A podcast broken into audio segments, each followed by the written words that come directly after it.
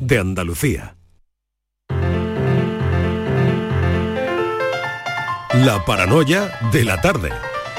Seguimos todos ahí. A ver, sí, ¿no? Con la paranoia Seguimos, de seguimos. Francis. Seguimos aquí. Paso lista Con la que libreta. abrimos, que abrimos hora. eh, con Francis Gómez y su paranoia. A ver, a ver si hoy focalizamos. ¿Le puedo decir una cosa? Sí, Si por no voy a supuesto, y dos. Venga. Porque Valiente, lo he dicho ya a todo el mundo. Francis. Es de valientes. No estoy, no estoy. Esto es el Te contestador voy a automático. decir una cosa. Venga. Te habla el contestador automático. No hay quien entienda tus paranoias, la, la pregunta que haces, pero es que es muchísimo peor la respuesta. O sea, la respuesta ya de sí es un problema.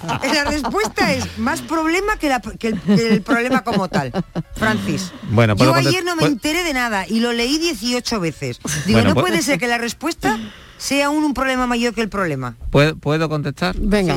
Prepara, prepara papel y boli. Venga, voy. Venga. Venga, vamos.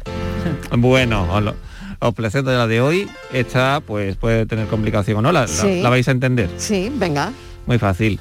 Cuatro amigas. Ana, Blanca, Carmen y Diana. Espérate, Sí. Ana espérate un momento, que te voy a grabar. Venga. Ana Blanca, Carmen Son, Y Diana. son que A, B, graba, que te graba. A, B, C y D. Ana, Ana. Blanca, Carmen y Diana Ay, Diana. están sentadas en un bar. Hoy no era día de eso, pero la he puesto dentro del bar. Bueno, Vale. con calima. Da igual. Venga, con calima. Estás Bueno. merendando. Vale, ahora viene lo bueno, ¿eh? Venga, vamos.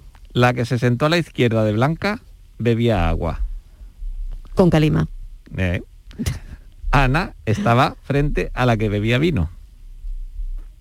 La que se sentaba a la derecha de Diana bebía cerveza. La del refresco y la de cerveza estaban una frente a otra. ¿Y qué ¿Cómo quieres estaban, saber? cómo estaban situadas y que bebía cada una. ¿Qué bebía cada una? Ajá, ¿Y cómo estaban sentadas en la mesa? Claro. Esta es... Tú te acabas de hacer un calimocho. Sí, más Calima, bien. con lo calima, más calima, bien, más bien. Más bien. De más bien, más ¿eh? bien. De bueno, verdad, ¿cómo estaban ¿eh? sentadas O y sea, qué bebía vino, cada una? Agua, Otra vez, por favor, refresco. otra vez. Claro, claro. Venga, lo repetimos la vez, última vez que tengo al profesor Lerma esperando. Venga. Ana, Blanca, Carmen y Diana estaban sentadas en un bar. La que estaba sentada a la izquierda de Blanca bebía agua. Ana estaba frente a la que bebía vino. La que se sentaba a la derecha de Diana bebía cerveza. La que bebía refresco y la que bebía cerveza estaban frente a frente.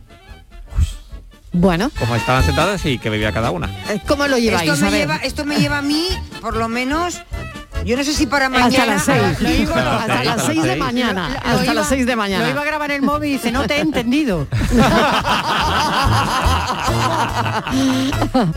Bueno, Bueno, a procesar esto, pues, venga, ánimo. a nada, sí, sí. ánimo, ánimo para los oyentes que mm, estén desentrañando el enigma de hoy y, y a ver, mucha suerte, a ver si te llama alguien, Francis. Bueno, a ver. a- Y a ver lo que me llaman. Bueno, y acabamos de, de hablar de la valentía eh, y bueno, ahora mismo acaba de llegar a nuestra redacción noticia terrible, pues que ha muerto un cámara de la cadena estadounidense Fox News en Ucrania.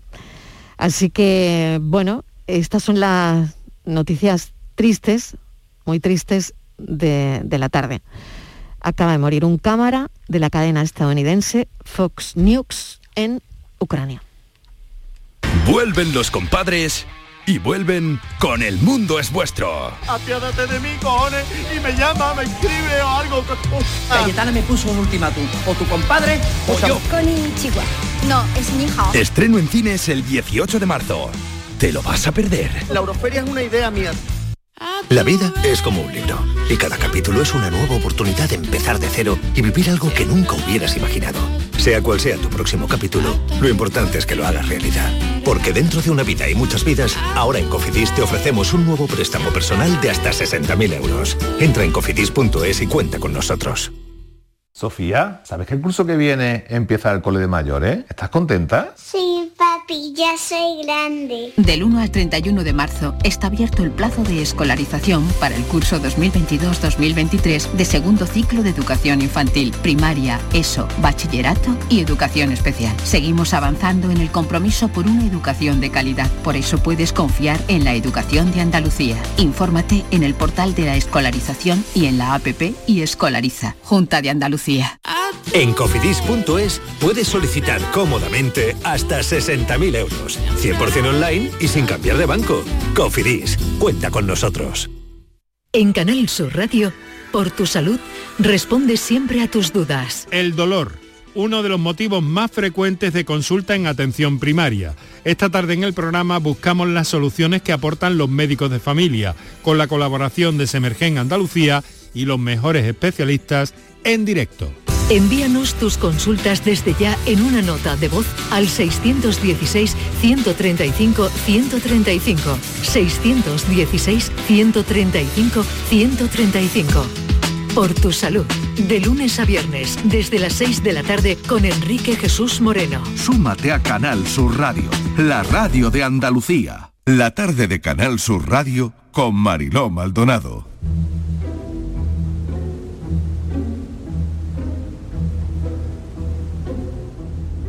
¿Por qué somos como somos? ¿Cómo funciona nuestra mente y de qué manera influye en nuestro cuerpo? ¿Cómo definimos el alma hoy en día? ¿Cómo funciona la memoria? Desde un punto de vista puramente biológico, ¿de qué manera influye la dotación de cromosomas del sexo en nuestro cerebro? ¿Somos esclavos de nuestras emociones? ¿Qué mecanismo de generación de emociones en nuestro cerebro se activan y provocan esas adicciones? Dado que el funcionamiento del cerebro no entiende de legalidades o ilegalidades, ¿cómo nos relacionamos con la dependencia y determinados hábitos de consumo?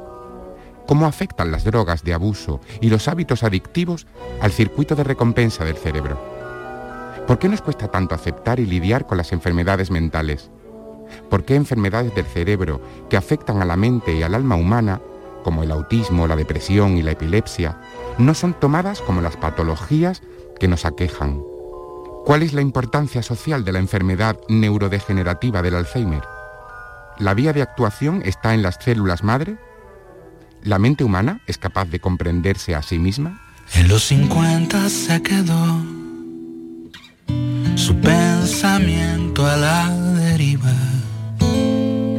enredada madeja en un punto de vida como los barcos sin un puerto, en la tormenta suspendida, sensación de tropiezo, pasiones dormidas, con un pañuelo ante los ojos y las palabras distraídas, fue perdiendo de a poco la voz, la alegría y la conciencia que enojosa detiene el curso de los días, desaprende las cosas y de todo se olvida.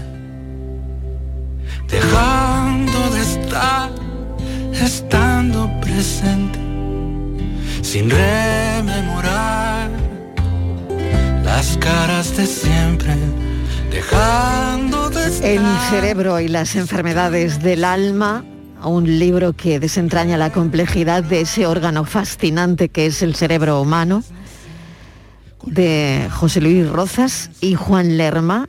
Estamos con el doctor Lerma. Juan Lerma es neurocientífico, coautor del cerebro y las enfermedades del alma, es profesor de investigación del Consejo Superior de Investigaciones Científicas y director del Centro Internacional de Neurociencias Cajal. Ha dedicado su vida a desvelar el papel desempeñado por los receptores del glutamato en el control de la excitabilidad neuronal y patologías como la epilepsia, el autismo, el síndrome de Down. Doctor Lerma, bienvenido, gracias por atender nuestra llamada. Hola, muchas gracias, buenas tardes. ¿Cuánto sabemos, doctor Lerma, del cerebro? Pues la verdad es que aunque parezca mentira, sabemos mucho, pero nos damos cuenta que nos queda también mucho por comprender, pero el siglo XX ha sido un siglo pletórico de descubrimientos de cómo funcionan las neuronas, que son los elementos que forman el cerebro, cómo se relacionan con los otros uh, elementos que forman el cerebro también, que se llaman neuronas de glía, etcétera, como es la estructura, aparte de la fisiología pero nos damos cuenta que al colocar todos esos eh, elementos, esos 800 mil millones de neuronas juntas, conectándose unas con otras, hablando unas con otras continuamente, pues eh, surgen propiedades que no se pueden predecir, que son inimaginables, como por ejemplo la mente, los sentimientos, la pasión, la, la- la pura visión, el oír, que es una, algo maravilloso, ¿no? el poder oír o ver. De manera que eso es más difícil de comprender y lo que nos eh, indica es que tenemos que entender el cerebro en su conjunto, como un todo. Mm. La última década del, siglo XX se ha llamado la década del cerebro, ¿no? que ha traído avances muy significativos, eh, sobre todo en, esa base biológica que determina la función cerebral. Pero sin embargo, los trastornos neurológicos y psiquiátricos siguen afectando, doctor, a mucha población, a un tercio de la población. Esto mm, no termina de cambiar, ¿no? No, no, no, porque, porque desgraciadamente tenemos eh, de ese escaso conocimiento global que tenemos del cerebro y sobre todo de cómo se generan y por qué las enfermedades que afectan al cerebro, pues eh, no hay muchas soluciones para ellas. Estamos muy por detrás de otras, incluido el cáncer, ¿no? que hasta ahora ha sido un poco eh, el gran enigma y, por el que se ha trabajado durante años y años miles de científicos. Yo creo que el siglo XXI es el siglo del cerebro y entiendo yo y quiero creer que en este siglo sí que podremos entenderlo, pero efectivamente hay infinidad de, hay unas cantidades ingentes ¿no? de, de personas que están afectadas con alguna dolencia cerebral, si viene de decir que eh, afortunadamente hay más personas que no están o estamos afectados de dolencias cerebrales que las que están afectadas. Y por tanto no solamente es importante estudiar la enfermedad, sino también es importante estudiar el cerebro cómo funciona. Y muy probablemente una cosa llevará a otra, ¿no? Pero por dar alguna cifra, pues en Europa en el año 2015, o sea, hace siete años prácticamente, hay muchas más personas, o había muchas más personas con, una, con un desorden cerebral, ya pudiera ser eh, un problema de ansiedad, un problema de depresión o adicción o alguna demencia, etcétera, que por ejemplo infectados por el COVID en el dato que tengo es de agosto del año pasado, o sea, pero es igual, hay como tres o cuatro veces más personas que sufren de enfermedades del cerebro que infectados por COVID en esta pandemia, de manera que el cerebro, las enfermedades del cerebro constituyen y llevan constituyendo durante años una auténtica pandemia que a lo mejor no nos damos cuenta, pero que es importante atajar. Por lo tanto, doctor Lerma, más dinero para la investigación, más investigación, porque es verdad, al final es una pandemia que está ahí, a la que no le estamos prestando la atención que deberíamos. Pues no, no, no le prestamos la atención que deberíamos, no sé, no sé por qué motivo, hace falta más investigación, sin duda alguna, más inversión, hace falta un mayor esfuerzo. Fíjese, si le digo que el- el- todos los fondos ah, que se han dedicado por Europa, estos que se llaman Next Generation Funds, para la recuperación después de, de la pandemia, son un poco más de 800 mil millones. Eso es lo que cuestan las enfermedades cerebrales en un año. De manera que esta es la dimensión que tenemos. Es una pandemia y es una pandemia muy costosa, no solamente desde el punto de vista ah, económico, sino desde el punto de vista social, porque una familia que tiene un enfermo de- del cerebro, ya sea una enfermedad psiquiátrica o una enfermedad neurológica, es devastador, es tremendo, tiene, eh, afecta enormemente a la propia estructura y a la y a la mm, eh, forma de vivir de esa familia, ¿no? De manera que no solamente es el dinero, es también el dolor que causa a este tipo de enfermedades. Al hilo de lo que estaba comentando, doctor, el, el tema de la depresión, que lo hemos contado mucho aquí, eh, ahora eh, enfermedades mentales que se relacionan también a lo que hemos vivido, ¿no? Eh, a la pandemia. Enfermedades prevalentes, la esquizofrenia, por ejemplo. No sé si nos queda mucho para entender bien esas enfermedades, para, para encontrar mejores terapias, ¿no? Para mejorar, como usted decía, la calidad de vida de, de todos esos pacientes. Pero creo que el camino, no sé si tortuoso, pero es largo. Es largo y, y costoso, pero hay que darse cuenta de una cosa. Estas, estas enfermedades que están estigmatizadas de alguna manera, eh, hay que darse cuenta que son enfermedades del propio cerebro y son exactamente igual que el que tiene una úlcera en el estómago. Se deben poder tratar, se debe poder entender por qué se desarrollan, cómo se desarrollan, cuáles son los elementos que están afectados y en ese momento poder diseñar eh, estrategias para, para atacarlas de alguna manera y para paliarlas y en todo caso, si es posible, curarlas, ¿no? Igual que se cura pues eh, un pie roto, una pues eso, una úlcera de estómago, ¿no? Hmm. Pero, pero para eso hace falta estudiar más, hace falta. pero es, es importante asumir que la, una enfermedad tan terrible como es la esquizofrenia, ah, que es una enfermedad eh, que durante muchos años se ha pensado que la gente estaba poseída. No, digamos de la epilepsia, que sabemos bastante más que de la, esquizofrenia, y la epilepsia se ha considerado una, una mm, enfermedad demoníaca, ¿no? De alguna manera. Ahora sabemos que obviamente, sabemos muy bien que es un desequilibrio entre la inhibición, los factores de inhibición y los factores de excitación que ocurren en el cerebro, y ese desequilibrio conlleva una hiperexcitabilidad descontrolada que lleva a que se genere actividad epiléptica. No, nada que ver con el demonio, pero es importante saber que eso es, tiene una raíz física, es algo que se ha descompuesto dentro del cerebro y que es arreglable. Y en ese momento ah, desestigmatizar un poco la enfermedad mental como una enfermedad del demonio, ¿no? Hmm. Podemos explicar también al hilo, fíjese, ¿no? de lo que estamos viendo, la, guerra de Ucrania, la invasión de Rusia en Ucrania, ¿no? y, todo lo que nos llega de ahí. ¿Se puede explicar por qué odiamos? Se puede explicar eh, por qué no. la ciencia en general no suele contestar por qué es, contesta cómo. Eh, y podemos eh, explicar cómo llegamos a odiar o cómo llegamos a amar. Y no es otra cosa que actividad en la que se mezclan ah, química y se, mezcla electricidad, se mezclan la actividad de algunos centros que se conocen, como la amígdala cerebral, que tiene que ver con el miedo y probablemente con el odio, el, sistema límbico, que es donde residen nuestras ah, emociones, ah, o que analiza las emociones, algún, en fin, circuitos que le podría decir, como el circuito de Papes, etcétera pero, pero sí, esto se va desentrañando, pero aún nos queda eh, camino por recorrer. Y en animales de experimentación, estimulando algunos circuitos cerebrales, se puede inducir odio y se puede inducir amor. Em, obviamente, en la medida que un animal puede eh, expresar el odio, es claro, porque rápidamente eh, se ve un ataque, ¿no? se ve una agresión. El amor pues es un concepto más humano que es más difícil de traspasar a un animal un poco más inferior. Pero vamos, se pueden inducir eh, simplemente estimulando lugares del hipotálamo, pues en la base del, cerebro se pueden inducir conductas agresivas o esas conductas agresivas se pueden tornar en conductas amorosas porque se induce la cópula. ¿no?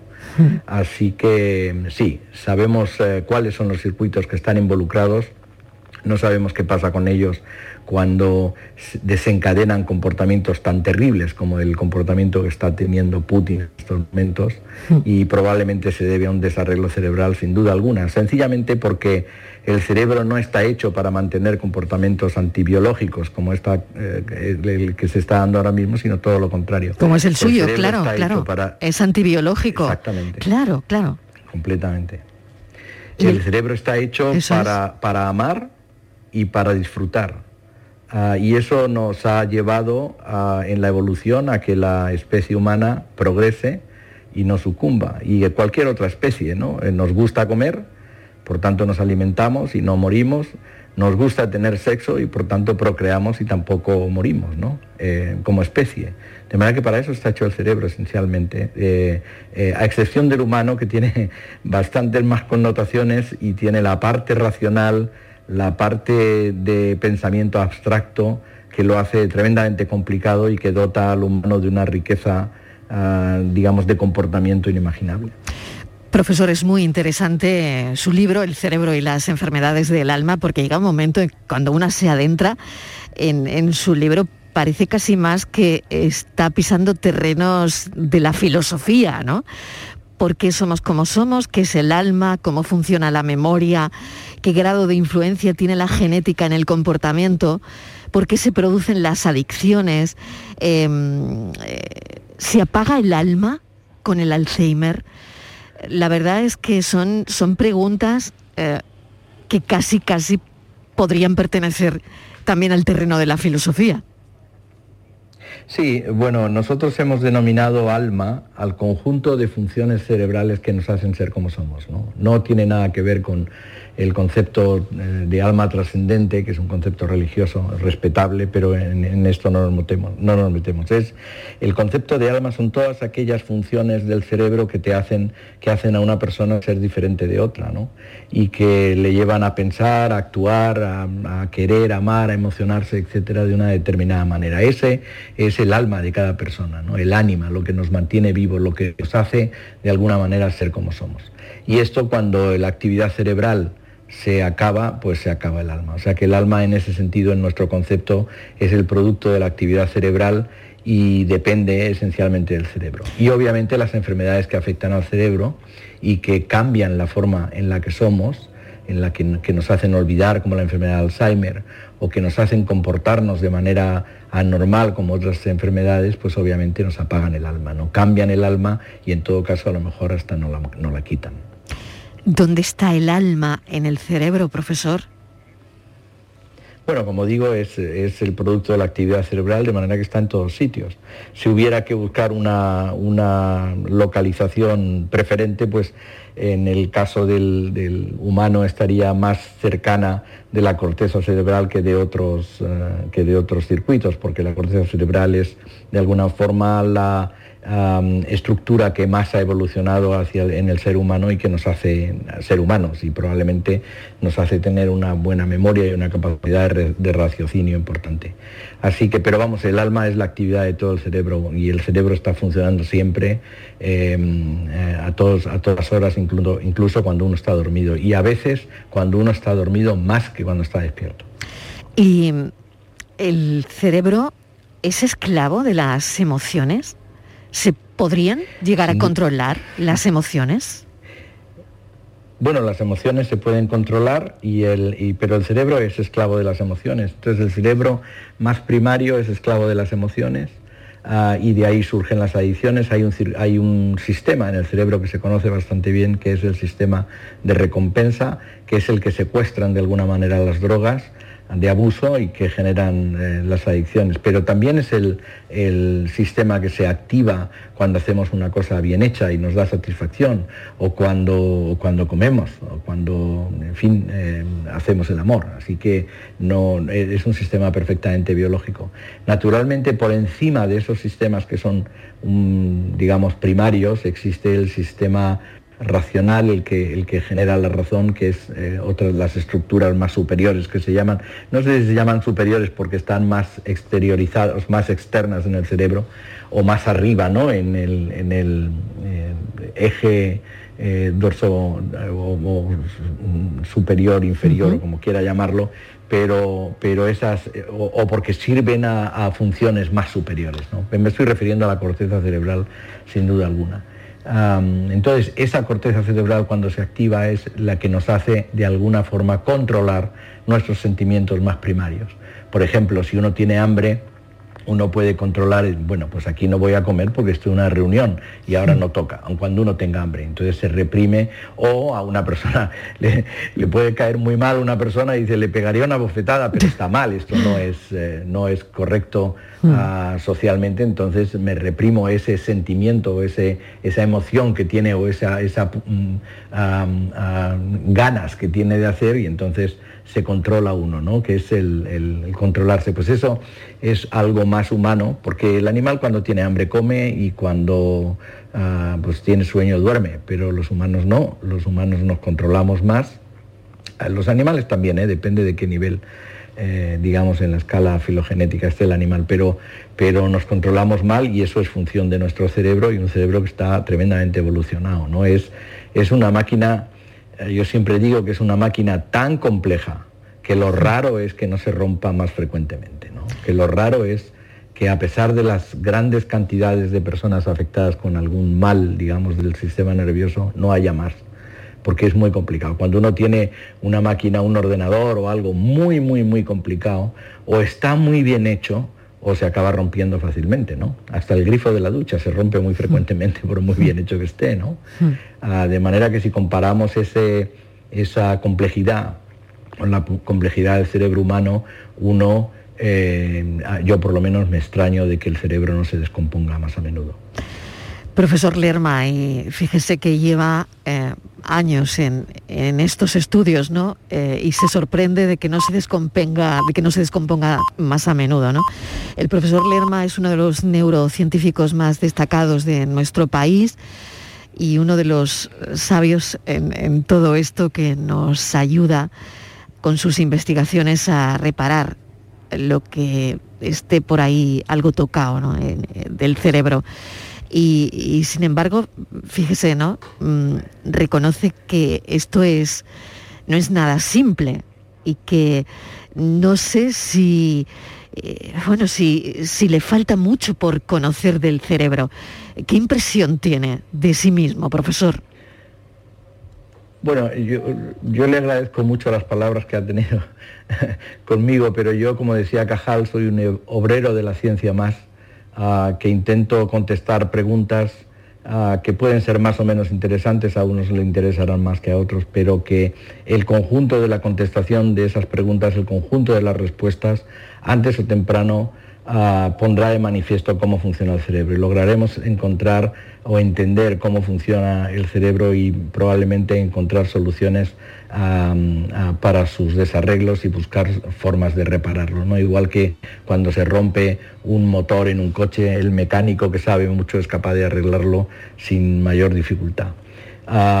¿Qué nos queda por conocer? Pues, pues mucho, porque como he dicho es muy complejo, está, el cerebro está encerrado en una caja opaca que no se deja ver, eh, de manera que hay que desarrollar herramientas un tanto sofisticadas o, muy sofisticadas para poder verlo sin necesidad de, tener que abrirlo. Ahí afortunadamente están los animales de experimentación que nos ayudan a entender el, cerebro. Es importante decir, estudiando los cerebros más inferiores, estudiando los cerebros de los ratones o de los roedores en general, ah, es posible entender cómo funciona el cerebro humano porque los principios son generales. Eh, el mismo mecanismo bioquímico ah, y molecular que mm, conduce el potencial de acción a través de un nervio en un ratón es exactamente el mismo mecanismo que conduce el potencial de acción a través de mi nervio ah, ciático, por ejemplo, ¿no? Exactamente el mismo. De manera que y de hecho es, es eh, importante indicar que esas bases moleculares y esas bases celulares para llegar a entender cómo se transmite un impulso nervioso se desentrañaron utilizando el, eh, un axón, que es un nervio que, es muy grande que tiene el calamar. De manera que estudiando ese un calamar se puede entender cómo uno puede llegar a sentir que ha pisado un cristal y se está cortando el dedo gordo del pie, lo siente inmediatamente y los mecanismos que se ponen en marcha son exactamente igual que los que utiliza el calamar. De manera que estudiando, usando animales de experimentación, se puede llegar a entender muchos de los aspectos fundamentales del, cerebro humano, aun cuando obviamente el cerebro humano es mucho más complejo y hace falta estudiarlo, no lo, no lo podemos obviar. Y por último, profesor Lerma, em, eh, leía, preparando la entrevista esta mañana, que decía que nuestro cerebro aún avergüenza a cualquier conjunto de algoritmos de inteligencia artificial de última generación. Sí, bueno, yo esto, claro, cuando me preguntan a menudo si la inteligencia artificial sustituirá a la inteligencia natural, etcétera, y se tratan de poner en el mismo platillo, pues, eh, pues eh, hoy por hoy no. La inteligencia artificial yo también digo que es un nombre excelente que se le ha dado a las capacidades de simulación y ajustes matemáticos de procesos biológicos o de cualquier otro proceso. ¿no? Inteligencia artificial pues se, usa para predecir si mañana va a llover o no va a llover, pero eh, nos damos cuenta que se falla mucho, ¿no? Hmm. En cambio, cualquier paisano del pueblo dice mañana llueve, y basado en su experiencia. Acierta. Y, acierta bastante más. De manera, hmm. por eso digo yo que cualquier proceso que se lleve en el cerebro, por sencillo que sea, avergüenza hoy por hoy a cualquier algoritmo de inteligencia artificial. Esto, esto eh, no, es mérito mío, eh, se lo he copiado a Walt Whitman que decía que cualquier articulación de mi, de- de mi dedo meñique avergüenza a cualquiera de las máquinas que, que se conocían entonces. ¿no? Pues, eh, profesor Juan Lerma, le agradezco enormemente que nos haya atendido. Solo me queda una pregunta. ¿Qué le llevó a la neurociencia? ¿Qué le llevó al estudio del cerebro? ¿Y, mm, y qué, qué le apasionó? ¿Qué le volvió del revés? Pues es muy sencilla la contestación. Eh, cuando yo era estudiante eh, reflexioné y, y, claro, hace mucho tiempo de esto, ¿no? Entonces ahora hemos avanzado mucho y justamente las cosas que yo le he dicho de que una enfermedad psiquiátrica, una enfermedad mental es sin más un desarreglo del cerebro y es- tiene bases bioquímicas o bases genéticas, bases físicas en definitiva, es exactamente lo que yo me postulé a mí mismo cuando era estudiante. Cualquier enfermedad mental se debe poder explicar en términos bioquímicos y físicos y eso es lo que yo quiero hacer. Así que pues me dediqué a ello. Eh, no quiere decir que lo esté eh, explicando después de 40 años de dedicarme al tema, pero bueno, por lo menos lo estoy intentando. Pues es la recomendación El cerebro y las enfermedades del alma Juan Lerma. Mil gracias por habernos acompañado esta tarde, profesor. Un saludo. Un placer como siempre, muchísimas gracias. Cuídese.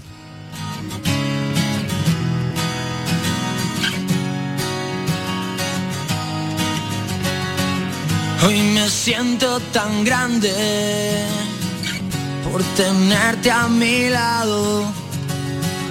Me regalas la vida, que sin ti yo no valgo. Tienes ese silencio esos ojos tan magos. El hermano pequeño que quiero y extraño. Nada te haría tan especial discutir o hablar, comunicarte de forma que te entiendan tantos. Tienes ese que te hace mejor sensibilidad, mucho cariño que regalar, te necesito tanto.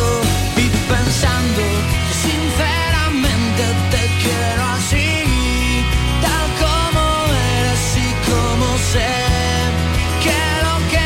que haces te hace feliz, tal como eres. La tarde de Canal Sur Radio con Mariló Maldonado. También en nuestra app y en canalsur.es. Canal Sur Radio, Sevilla. La sombra, la sombra vento.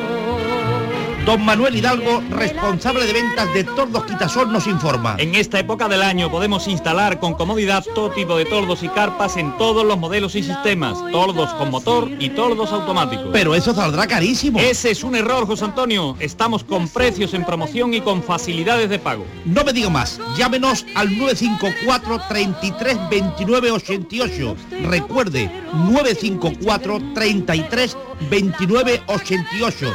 Y olvídese de aquello ya tan lejano de... Leopoldo, échame el tordo. Y pase a la modernidad, a... Currito, dale al botoncito. Tordos y carpas quitasol, la sombra de Sevilla. Sombra, la sombra.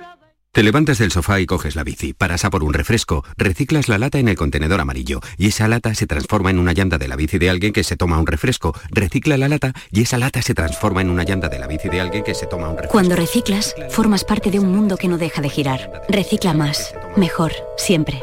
Lipasan y Ecoembes. En Gesfinan Financiación te ayudamos a encontrar una entidad para unificar todas tus deudas en una sola cuota a través de un crédito inmobiliario, pudiendo reducir la suma de todos sus importes hasta en un 70%. Llámanos al 910 95 22 22 y realizaremos tu estudio gratuito. No te cobraremos si no hay resultados. Gesfinan.com. Si quieres solución, Gesfinan Financiación. Décimo primera edición de la Ruta de la Tapa de Santa Olalla del Cala en pleno Parque Natural Sierra de Aracena y Picos de Aroche. Los días 26 y 27 de marzo, las mejores tapas de nuestros bares, actuaciones en directo, un tren turístico y jornadas de puertas abiertas en monumentos y museos te esperan en la Ruta de la Tapa. Ven a Santa Olalla del Cala, ven a la Sierra Prometida, cuna del jamón de bellota y del gurumelo. ¿Tienes una Aqualimpia o cualquier aparato del hogar que no funcione? En Quality Hogar somos los únicos que te lo reparamos con piezas y recambios originales. ¿Quieres cambiar tu Aqualimpia o tu vaporeta antigua por una nueva? Con Quality Hogar puedes hacerlo con las mejores condiciones y financiación. Llama ahora y pide tu presupuesto gratuito y sin compromiso. 937-078-068. 937-078-068. Aqualimpia es marca registrada de Quality Hogar, tu servicio técnico de confianza. Llámanos. Mano de santo limpia la ropa, mano de santo limpiar salón, mano de santo y en la cocina, en el coche, en el watercloak, mano de santo para el hotel, mano de santo para el taller, mano de santo te cuida, mano de santo te alegra la vida, mano de santo, mano de santo, ponte a bailar y no limpies tanto, mano de santo, mano de santo, ponte a bailar y no limpies tanto. Enrique Jesús Moreno, ¿qué tal? Bienvenido. Vamos a adelantar contenidos, si Sí, te parece, el tema de esta tarde. Vamos con ello. Bien, vamos a hablar del dolor, de cómo abordan los profesionales en la atención primaria el, problema del dolor, que va unido eh, en muchas ocasiones al sufrimiento. Lo digo por toda esta eh, situación que, que estamos viviendo en la que hay sufrimiento, en la que hay dolor y que de alguna forma nos, eh, nos afecta un poco a todos también, ¿no? A todos los demás, claro, que estamos lamentablemente influidos por todo esto que, que está pasando tan cerca, porque hay otras cosas similares que están pasando un poquito más lejos, pero esas no, no parecen afectarnos tanto. Sí, el dolor. El dolor es lo que nos interesa y el dolor es eh, la causa más frecuente de consulta al médico de atención primaria. Se define el dolor en cualquier caso por parte de la Asociación Internacional para el Estudio del Dolor como una experiencia sensitiva y emocional desagradable asociada a una lesión real o potencial y que al mismo tiempo tiene cierta carga de sufrimiento según los casos. En torno al dolor vamos a hablar con tres especialistas del ámbito de la atención primaria, doctor Juan Sergio Fernández, que es eh, amigo y uno más del staff de este programa, pero lo haremos también con la doctora Carmen Jodar, que ha diseñado, recientemente fue reconocida y premiada, una aplicación para valorar y evaluar el dolor en la atención primaria, en las urgencias, mediante la voz y que es ganadora del reto Grunenthal en el marco del cuarto hackathon en salud. Y vamos a hablar con Manuel Mejía, que es médico de familia y del grupo de trabajo de dolor y cuidados paliativos de Semergen. Así que en torno al dolor, a todas las circunstancias y a todas las cuestiones que nuestros oyentes quieran plantear para que nuestros especialistas les orienten. Pues enseguida a las seis en punto de la tarde, que nada, que ya está aquí Enrique Jesús Moreno con hoy el tratamiento del dolor. Gracias, un beso Enrique. Otro para ti, adiós. Hasta ahora, adiós. El resumen de la jornada con la última hora del deporte, la economía y el análisis lo tienes en el Mirador de Andalucía. De lunes a viernes desde las 7 de la tarde con Natalia Barnés. Quédate en Canal Sur Radio, la radio de Andalucía.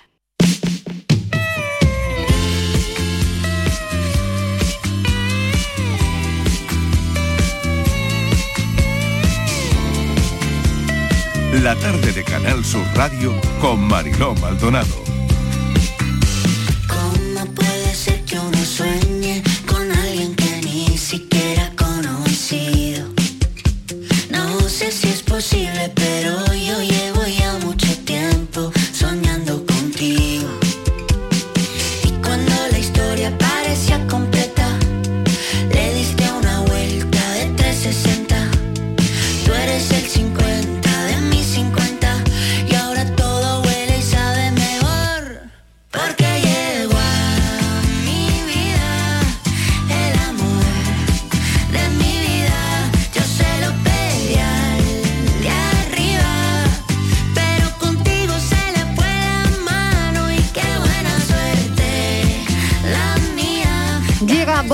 Rodríguez, a esta hora nuestro sexólogo en la tarde del amor y también Estíbaliz Martínez.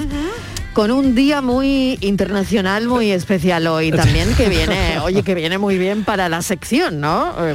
Sí, si sí, acá- estamos alimentando de contenidos las secciones.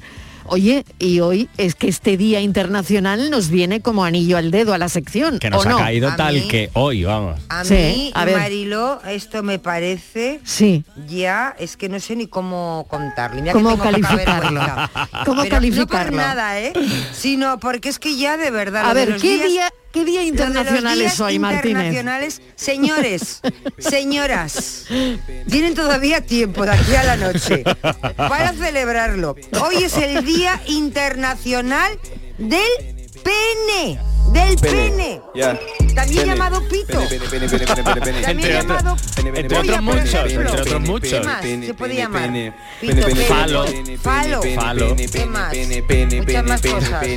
Bueno, a ver, pero, pero, pero a ver un momento, pero esto, todos los días internacionales son por algo y esto luego tiene, claro. a ver, tiene algo detrás Menos mal seguramente, que creo ¿no? que es en Japón. Vale. O sea que si alguno se había ah, pero aquí animado- no, ¿Eh, es en Japón y aquí no, o no. es internacional. Eh, no, no, este yo es en- creo que sí, que Claro, es pero- internacional, Sí, ¿no? pero en Japón. En Japón. Es en Japón. Es el día del pene, ¿Ah, sí? del pene en Japón. Claro, Sí. porque allí tiene su historia y su movida. No. Si no eres de Japón, no es el día del pene. No. Exacto. Vale. Claro. Y entonces, ¿por qué lo estamos contando? si no Porque estamos tiene en su, Japón? porque esto tiene su movida, porque Ah, vale, pues venga, contar tiene la su movida, origen contarlo. en, tiene su origen en Japón, en una ciudad que se llama Komaki, pero todo Sí. esto viene del siglo XVII, o sea, sí, todo- todo eso te lo ha contado Estival y Borja. ¿no? Sí, entre No, lo has eso y leerlo, estoy sí. estudiando, estoy estudiando, yo me paso Vale, el día vale, Es que estudiando. yo he visto que había más días del pene. Digo, no, si al final va a haber- el pene va a tener más... María, es que tiene más de un día. Sí, Claro, ¿tiene es más de un día? Claro, es que está Hombre, hoy, que es en o sea, Japón. cada país es un día. No, hoy es en Japón y el gordo fuerte, no el pene, digo el día, es De el, de verdad. a finales de abril, O sea, dentro de nada. dentro de nada. O sea, O sea, que volveremos a otro día del pene. Aquí en el programa. sí. No, para que creo. los de... O sea, al final, de- a, a finales de abril es otro día del pene. Otro día del pene. Pero Vale. claro, este tiene Y su hoy origen. Es el de Japón. Claro, este tiene su origen porque la Como está tan cerca. como está, lo tenemos aquí al lado, con la globalización. Nada. Con la globalización. El Con que- la globalización está todo cerca. Vale. los japoneses, según la me- bueno, pequeñita no ver. hablamos ni grande ni pequeño. Pe- Japón la, la media Martínez, suele ser unos verdad. 9-10 centímetros. Eso es eh, normal. en Sí. Y en, el, y en ¿Y Europa, en el resto del mundo? Un en- italiano, por ejemplo. un italiano de media, Italia, Europa, Portugal, Francia, ta, ta, ta, unos 13, 13 y medio. Eh, los japo- Es que siempre habían dicho, pero yo nunca me atreví a preguntar a los japoneses, Eh, ¿sabes? no, me ha parecido un poco ya. grosero preguntarle, feo. ¿verdad? Digo, Así pero a la- Borja se lo voy a preguntar. En la primera cita preguntar por el tamaño me parece un poco feo. o sea, que lo tiene pequeño. Sí, y los pero un momento, No, no pero ¿qué se celebra hoy exactamente? Porque, no sé, esto tiene algún motivo. Yo buscaba... Pues ese va a ser Sí, el motivo, Mariló. Sigo buscando el motivo. No, a ¿Por ver, el, A el ver. motivo es porque en el siglo XVII la- eh, las prostitutas iban a orar a un santuario en Kanamara, que es una ciudad, o sea, Sí. un santuario que se llama Kanamara en Kawasaki para pedirle a los dioses del sexo una protección contra las enfermedades. Ah, Claro, entonces esto ha derivado en el día de hoy, que es una fecha para incentivar el cuidado contra las enfermedades de transmisión sexual. oye, pues está muy bien el día del Claro, pene. ¿eh? por eso. Contado así, Claro, está es que muy esto bien. tiene su intríngulis. Y luego pedir por la fertilidad de las parejas que no han podido concebir hijos de manera natural. Entonces esto al final realmente eh, tiene su parte de, de WhatsApp, pero luego realmente se ha hecho para eso y luego sobre todo para eh, reunir fondos para la prevención de ¿Y enfermedades y, por de qué no día de infecciones. los ovarios? Porque seguro que también lo hay, pero Ay, no era, sí, pero no era, seguro lo tiene que haber, pero no era hoy. Hoy, ¿cómo no? Claro, Como lo que no pasa día de los ovarios, que la que voy a muy- liar. es muy gracioso porque claro, todo esto tiene, como se suelen hacer las cosas en Japón, a lo grande, aquí hay un desfile que traslada un pene eh, tallado en madera de ciprés de un tamaño de unos dos metros y medio para representar el Día Sí. Internacional del Pene. No hay. No hay Día de Ovarios. Hay día, no tiene nada que ver, eso ya es más serio, es Sí. el Día Mundial del Cáncer do- del Ovario. Eso Sí, está eso mal. sí, eso sí. yo sé, Pero no el Día. Internacional del Ovario, como lo del pene, no hay. Pues eso hay ya que estoy poniendo yo una queja. Pa- pa- Mañana en el café. Haz un change.org Pero hay día de la vagina, por ejemplo. A ver, voy a mirar, Día de Es la verdad. vagina. Bu- Busca No de sé, la que vagina sería o de la, o de la no, vulva. sería- Vale, Vagina o no sé, vulva. eh, Algo que puede yo. salir por ahí. No hay Día del Orgasmo Femenino. Pues mira. Ah. Bueno. el, bueno, 8 de agosto, mira qué buen día, Bueno. con el calor que hace. Claro, pero siempre nos pilla en verano, no estamos. Vamos a tener Ya, que estar en ya, verano. Yo no digo nada. Ya te digo yo. Pero, pero no hay de la vagina. No hay. Hay, hay también día del solomillo y del sexo oral. El mismo día, ¿qué tendrá que ver? Solomillo y sexo oral. Sí, el 14 de marzo. Porque ¿Qué tendrá que ver el solomillo con una- el sexo Pues oral? porque comer es un placer. Es que no, nos hemos sentado juntos en el mismo estudio y de parecemos. Faimino y cansado. No vamos Venga, a de ningún la sitio. vulva. Vamos a Y ver. A que ver. eso, entonces, que todo esto Ella del sigue día... busca- ella sigue buscando, Ella sigue a ver buscando, si yo la hay. dejo buscando. Vale. Que tiene su impronta por eso, porque ha derivado en esa lucha por la salud sexual, eh, para recaudar fondos contra las infecciones y las enfermedades en Japón. O sea que dentro de, de esa derivada de decir, bueno, vamos a protegernos contra las enfermedades allá por el siglo XVII, ha derivado en esto. Lo que yo no termino de ver del todo es el momento un pene de dos metros y medio tallado en madera de ciprés. Yo eso Ujú. no lo termino de ver. Pero, Yo oye, pues en. Japón, pues sí, lo ven. Y lo hacen. Ah, Ya, ya, ya. Ay. ¿Qué has encontrado? ¿Qué has encontrado? Dice, Venga, el a ver, ¿qué es has es que encontrado, sé si, Martínez? claro, yo escucho- es que no estoy mirando Lo si que la sea te ha gustado, lo que Dice, sea te ha El gustado. 23 de abril, A ver. es que se nos No, el olvida. 23 de abril es el día del libro. Eh, Cuidado. ahí voy. Cuidado. Es que por eso nos eclipsa el libro. Dice, el día 23, n- no es no solo el día del libro, sino Ajá. también el día de apreciación de la vagina. Lo de apreciación lo podían quitar. Sí. Apreciación de la vagina. Claro, es que con el libro nos olvidamos. Claro. Marilo, el día Ah. 23 hay que hablar de la vagina. Es libro. Pues nada, apúntatelo, Claro, ¿eh? es libro rosa y vagina, el día nuestro 23 de abril. Es verdad. Temario, nuestro... Claro. Me olvidaré. Claro, nuestra agenda de contenidos, muy bien. Es. Oye, y más cosas, venga, más cosas que tenemos aparte del, de este Día Internacional tan peculiar. Sí. Eh, hay, hay más cosas, Estivaliz, que, Ay, sí, que le habíamos preparado Esto a es Borja. una A cosa muy importante, eso es que va en serio, ¿eh? porque lo del pene hasta Lo que otro no, no iba en serio. Sí, Vale, sí, vale. pero no, era un sí, pero no. Era Era un un- serio. era una cosa que queríamos contar Era como un Día Internacional vean- especial. Para Vale. que vean las tonterías que hay por el mundo. las cosas que se celebran. Bueno, esto sí que va en serio. Sí. Un- ahora llega el verano, operación bikini, operación tangas, operación todo, la dieta Mariló. La mejor dieta que hay es barata y consume, es la dieta del sexo. Es la mejor Ah. manera de bajar peso. Dicen que quemas muchas eh, calorías. Incluso hay quien se atreve, porque me parece una, un atrevimiento, que dos veces al día es como correr una hora. Por ejemplo, yo si tuviera dos veces al día sexo, me, me podría ahorrar el gimnasio, Marilo. Me saldría más económico. Claro, y eso. bueno, a ver qué te Pero, dice Borja, que no es el experto. Sí, a ver, claro, tú sí, pregúntale a. Borja. Claro. Se quema- ¿Cuántas calorías se queman? Según el último estudio que ha salido, que además es de una universidad española, es una universidad andaluza, que es la Universidad de Almería, que ha hecho, aparte del estudio, ha hecho una revisión de estudios previos, y que se pueden perder hasta 100 calorías de media.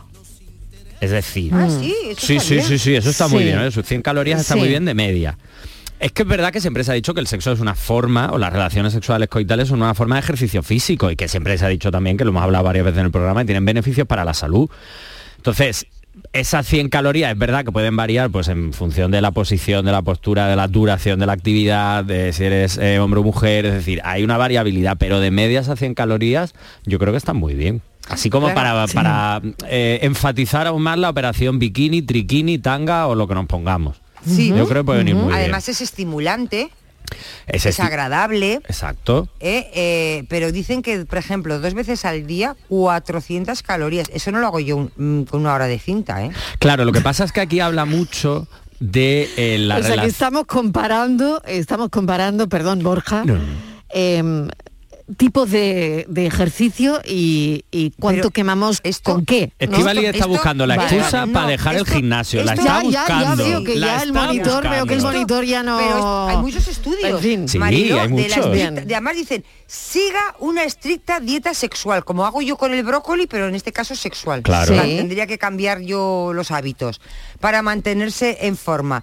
Eh, Dice que, pues eso, que es lo mismo que una hora caminando y esto lo resuelves en 10 minutos. Si no, porque además, bueno, se supone que hay que hacerlo durante más tiempo, claro, 10 minutos no tiene chicha, pero que es cierto que además eh, hay una mejora cardiovascular, etcétera. Es decir, que todo esto es cierto y siempre se ha hablado de los beneficios del sexo, tanto a nivel eh, de, de deporte o de pérdida de calorías, como a nivel cardiovascular, a nivel neuronal, etcétera. Pero siempre se hacen estos estudios, que es lo que yo siempre quiero señalar, se hacen desde partiendo de la base desde el coito y la penetración, pero que hay más formas de mantener relaciones sexuales que no tienen que estar centradas en la penetración, que también son muy placenteras, a lo mejor no se pierden tantas calorías, pero también son muy placenteras. Lo hemos hablado muchísimas veces en el programa del Satisfyer, de la masturbación, es decir, que eso también son relaciones sexuales, aunque no haya una relación sexual coital, que también son placenteras, que también mm, eh, se disfrutan y que también nos hacen un gasto de energía. Entonces, hay que estudiar todas las formas de mantener relaciones sexuales. Siempre nos centramos mucho en el coito y hay que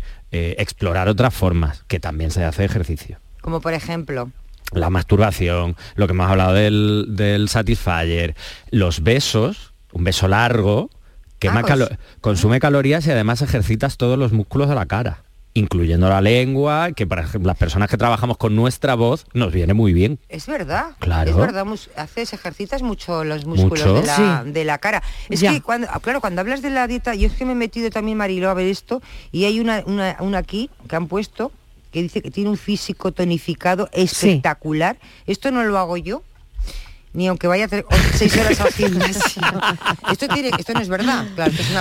Esto no claro, es cierto. eso es publi, eso es es, claro, no vas a Cuidado to- con cosas Claro. que igual te no... ponen esa- ese claro, cuerpo y dices claro, tú, que ¿qué al final ¿Qué no tienen nada que ver. Todos los Mm, días levantándome a las seis y media de la mañana. Oye, Eso- se acaba de sentar Francis, no sé si tiene algo que decir de todo lo que estamos aquí montando. Francis está contando hablando unas cosas muy raras sobre por el Día. Mundial y sobre, no sé. No sé, ha en encontrado fin. algo en internet, Francis, no sé qué has Sí, encontrado. ha encontrado Seguro que Ana. Blanca, Sí, ha Carmen encontrado- y Diana están hablando Sí. de esto sentadas a la mesa. Claro, claro, seguro, seguro. seguro, del Día seguro. Mundial. Esta es la conversación de- que tienen allí las cuatro, sí, sí. Claro, claro. Di, ¿qué? Di, A ver, ¿qué, ¿qué? ¿qué has O sea pasado que, por el mm, WhatsApp que no me ha dado tiempo a leer? Sí, dice, un estudio afirma que el tamaño medio del pene se ha incrementado en los últimos dos años.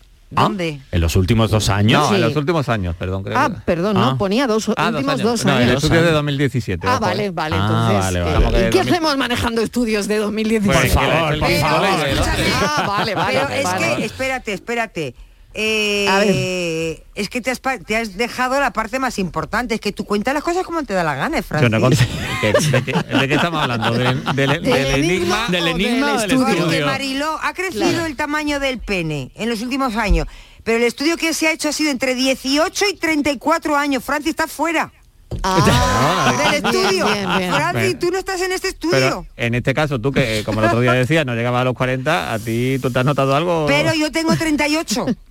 Claro, yo estoy fuera, yo estoy con Estival y yo tengo 36, me he quedado ¿Eh? Claro, fuera es que también. eso Ah, y o ahora me he que metido yo. fuera. Claro. Porque yo le he dicho, a, yo le he dicho Pero- a Francis. De este Borja, estudio del 2017, en 2017 ojo, ¿eh? ya tenía... Yo le he dicho a Francis- Esto es verdad, en del el rango. 2010 pues no me vino a preguntar O sea, que nadie, habéis oye. elegido el año del estudio por estar dentro del rango. Claro, pero nadie me ha venido a preguntar Oye, a mí, ¿el COVID, ¿eh? ¿el COVID ha, ha- afectado al tamaño? No. No, no En tiene nada que vamos, ver. no ha habido estudio. Lo que sí ha afectado, que eso lo hablamos en su momento, es a la frecuencia del mantener relaciones sexuales. ¿A peor o a mejor? A mejor. Ah, sí. Claro. Ah, a mejor. Claro, a mejor. Eso no nos lo habíamos con- no, lo- no habías contado. Claro, durante el No confinamiento, el acabado el programa, yo confinamiento, creo. ya mm, A la yo- normalidad, a la a la normalidad. rutina, ¿no? Pero Ah, durante el vale, confinamiento yo sí. creo, yo creo que no, que Borja no nos había contado ese titular. Oye, No, pues ya no. tenemos para la semana que viene. no. Bueno, bueno, la semana que viene. Pues esto, esto del pene debe ser verdad porque lo dice un fabricante Sí. de preservativos, que esto lo tienen todo muy calculado. Bueno, a ver Porque cómo ha hay que ido. vender preservativos. ¿Cómo ha ido el enigma, Francis? Que me quedo sin tiempo. Pues sí, nos quedamos sin tiempo. El enigma pues vamos a poner directamente a los oyentes. Valiente, valiente es cuando cuando uno escucha cuando dice Francis, coge papel y un boli. Ahí lo dejo. Cafelito y Valentín. Hola, buenas tardes. La paranoia de hoy no la he escuchado muy bien, la he escuchado solo una vez, no he podido escucharla repetida, pero creo que sería algo así como que está la A, que bebe agua, a su izquierda la C, que bebe cerveza, a su izquierda la D, que bebe vino, y a su izquierda la B, que bebe refresco.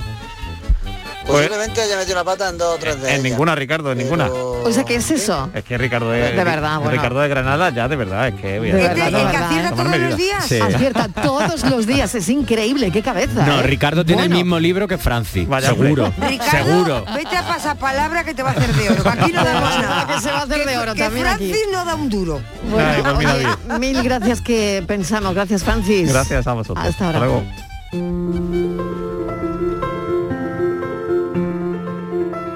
Eh, otro día, con motivo de- del Día de Andalucía, pues lógicamente me, me sentí andaluz. Pero hoy, después de regresar de Madrid, me vuelvo a sentir madrileño. Renuevo los votos como gato de adopción que me considero, porque eso es lo bueno de Madrid, que te permite la doble nacionalidad. Se puede ser de donde uno quiera, de donde sea, y además de Madrid. Porque Madrid no es una ciudad celosa, precisamente porque en su esencia está el mestizaje, la hospitalidad, la apertura, el allá donde se cruzan los caminos. Porque en su esencia está el, el todo y la nada, la, universalidad de lo más exquisito y de lo más barato, de lo más castizo y de lo más cosmopolita, de, lo horrendo y de lo sublime. Porque para ser madrileño, igual que para ser andaluz, solo se exige sentirlo, nada más, sin más hipotecas, sin más condiciones. Por eso hoy me siento madrileño y andaluz, porque tengo el enorme privilegio de un pasaporte con doble nacionalidad y mejor aún, con visado a la eternidad, porque como todos sabemos, de Madrid al cielo. Ella es una mujer que no conoce el mar, sus piernas... El pensamiento de Jaime Aguilera. Mil gracias por estar ahí. A las 3 de la tarde de mañana volvemos a contarles la vida. Adiós, un beso enorme. la niña vieja que no acaba de crecer, que abre sus piernas por la noche a los extraños, la chica eterna del mantón y del clavel, la adolescente.